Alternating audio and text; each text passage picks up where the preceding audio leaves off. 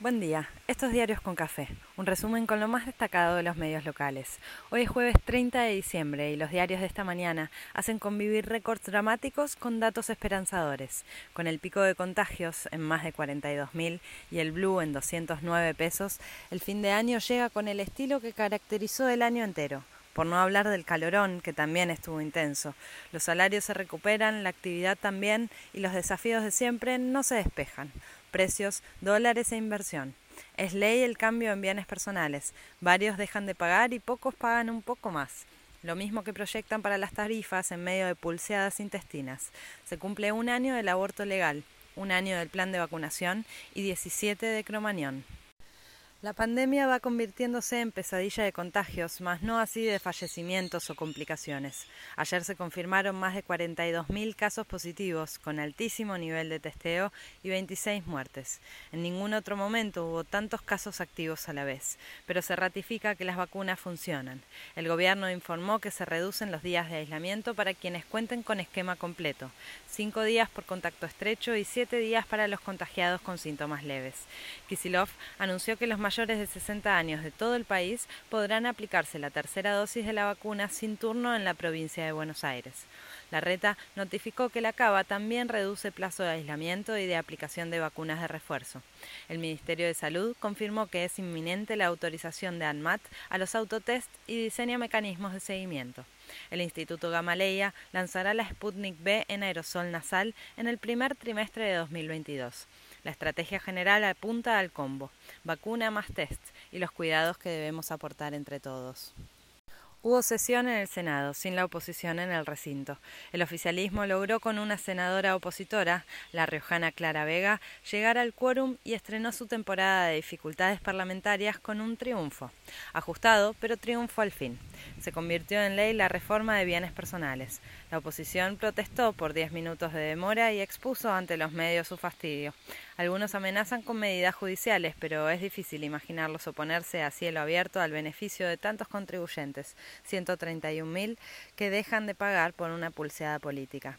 Expert llamó a la rebelión fiscal y los diputados analizan pedirle una sanción. Una cosa es ser comentarista de tele y otra diputado nacional.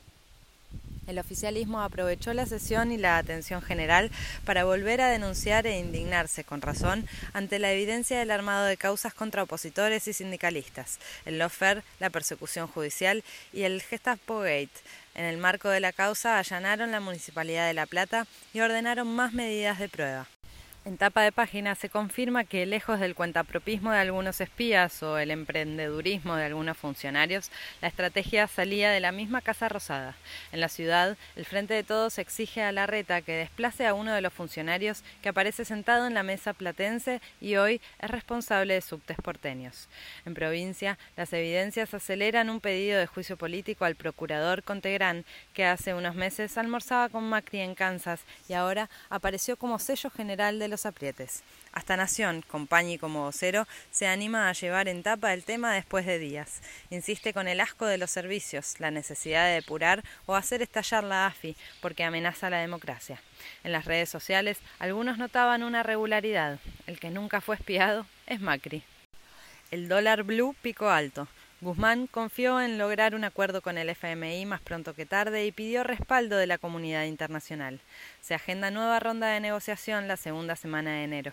Los diarios económicos destacan buena colocación de deuda en pesos ayer.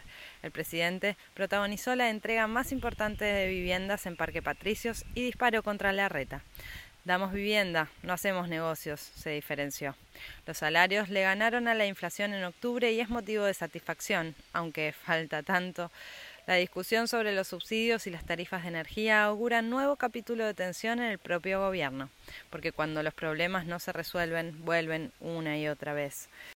Confirmaron en off y medio son subas del 20% en luz y gas para el 2022, y la segmentación dicen que esta vez llega 500.000 usuarios de la ciudad pagarían tarifa full, en barrios selectos y con propiedades de alto valor.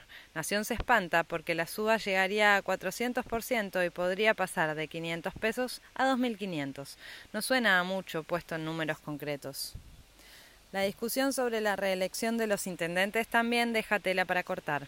Hay quienes miden daños al interior del frente de todos, otros evalúan en la otra orilla. Juntos endurece contra el gobierno, pero no logra acomodar sus internas que estallan minuto a minuto. La Nación se enoja porque en el gobierno provincial podrán sumar 25.000 empleados en la planta. Desde Salud celebran personal sanitario y habrá otra tanda grande para educación que ayer estrenó ministro, Silioni. También asumieron Vilar en Medio Ambiente, que estrena cartera con grandes desafíos, y Santot en Cultura. A un año de aprobada la interrupción voluntaria del embarazo, anuncian homenajes y balances positivos, pero falta. En Olivos, Alberto recibió a Luis Delía. Cayó un helicóptero que combatía el fuego en Neuquén. Murieron los dos profesionales que viajaban en él y los incendios no tienen tregua. El ministro de Ambiente, Cabandier, sigue en la zona y los pobladores piden más medidas renunció el ministro de Gobierno de Chubut, apuntado por la aprobación de la megaminería y foco de las protestas ambientales. En Pinamar, una joven murió en un accidente con un cuatriciclo.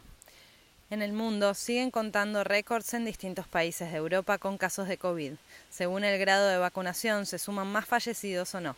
España redujo al 75% del aforo en los estadios de la liga. En Brasil, el ex juez y actual candidato Moro admitió que el lavallato fue un instrumento para combatir al PT. ¿En serio, Sergio? Nadie se había dado cuenta.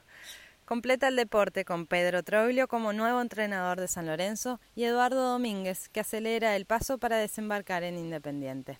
Así arranca este jueves con olor a fin de año, temperatura de fin del mundo y una certeza. Mañana será otro día y pasado estrenamos 2022.